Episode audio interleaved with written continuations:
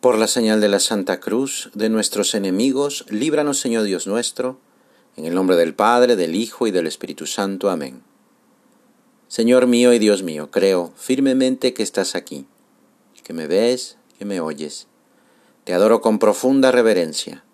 Te pido perdón de mis pecados y gracia para hacer con fruto este rato de oración.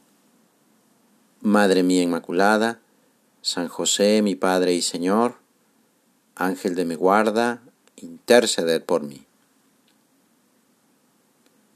El mundo es bueno porque ha sido creado por Dios. El mal procede del desorden, del pecado. Por eso es misión de los cristianos, especialmente a través de nuestro trabajo santificado, hacer que las realidades temporales se vuelvan medio de salvación.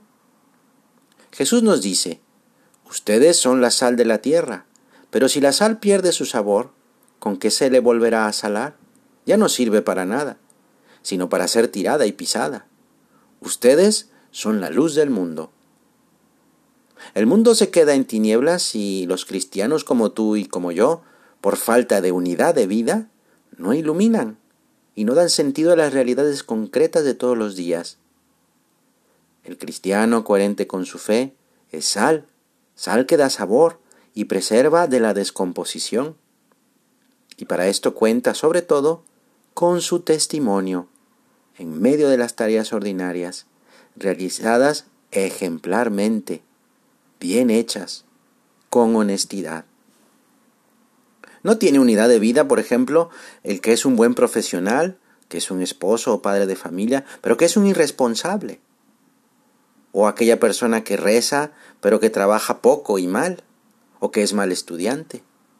El hombre que es muy culto pero que es supersticioso, que tiene fe en los horóscopos. El estudiante que le va muy bien en las calificaciones pero que es egoísta o soberbio. El auténtico cristiano no es una persona de doble vida, que triunfa en algunos aspectos y en otros es descuidado. Estamos llamados a llevar el mensaje de Cristo en todos los ambientes de la sociedad. Y no podemos quedarnos en el deseo. Cada uno desde donde estamos podemos dar contenido a lo que hacemos. Ese contenido es Jesús mismo. Hacer todo como lo hizo Él. Hacer todo contando con la compañía y ayuda de Jesús. Así como aquel papá o mamá que lleva en su teléfono una fotografía de la familia para acordarse de ella con frecuencia, pues tú y yo, ¿cómo no vamos a llevar una imagen de Nuestra Señora en el celular? Para que al mirarla le digamos, Madre, Madre mía. ¿O por qué no tener cerca a la mano un crucifijo que nos ayude a mirarlo cuando el estudio se haga más costoso? ¿O para pedirle perdón porque nos hemos distraído? ¿O también para incluso hasta besarlo discretamente? Esos recordatorios son recursos para tener presencia de Dios y que son innumerables porque el amor es ingenioso. También podemos ayudarnos de pequeñas oraciones, frases que nos impulsan a querer más al Señor o a la Virgen, palabras salidas del corazón. Son esos actos de amor y desagravio que en pocas palabras, pero que son y que las decimos como salidas de nuestro más profundo interior. También podemos decir comuniones espirituales, o mirar imágenes de la Virgen para saludarla o decirle lo buena y lo bonita que es. Claro, tenemos, tenemos, eh, eh, tenemos claro que, que, buscar la santidad en medio del mundo no consiste simplemente en hacer muchísimas devociones, a rezar muchas cosas, sino precisamente en esa unidad efectiva con el Señor. Y que sí, los actos de piedad me ayudan, pero son un medio, no un fin. Conseguir la unidad de vida es tarea de toda la vida. ¿eh? El medio fundamental es crecer en el amor de Dios, para que nuestra entrega abarque cada vez más aspectos de nuestra persona, los pensamientos, los afectos, la intención que ponemos en cada cosa que hacemos.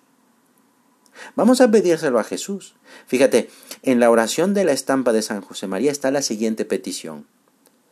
Haz que yo sepa también convertir todos los momentos y circunstancias de mi vida en ocasión de amarte.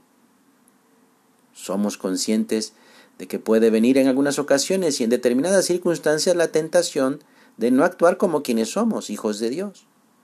Es bueno por eso revisar lo que haya de doble vida. O por ejemplo, que mis amistades o mi trabajo no los aproveche para que sean medio y ocasión para acercar a otras personas a Dios. O también revisemos que podemos ofrecer, pero sin aceptar interiormente el dolor o el sufrimiento. O si es que he realizado acciones que no van con una persona que ha recibido el sacramento del bautismo y que se ha dado cuenta del amor que Dios le da. Claro, porque se trata de una relación de amor entre un padre que ama con locura a sus hijos, a ti y a mí. Es el amor que el Espíritu Santo infunde en nuestros corazones, amor para el que hemos sido creados y en el que encontramos la felicidad. Ese amor es el que mantiene un querer verdadero, no un sentimiento, no algo superficial, sino un afecto generoso que nos impulsa a vivir eso como quienes somos hijos de Dios, y en todo momento del día. Vamos a terminar este rato de oración acudiendo a la Virgen María, ella, Madre de Dios y Madre nuestra, que es modelo de todas las virtudes, vivió perfectamente la unidad de vida, porque supo mirar a Dios en todo lo que ella hacía, dando a lo humano un valor divino, un valor de santidad. Te doy gracias, Dios mío, por los buenos propósitos, afectos e inspiraciones que me has comunicado en esta meditación. Te pido ayuda para ponerlos por obra. Madre mía Inmaculada, San José mi Padre y Señor, Ángel de mi guarda, interceded por mí.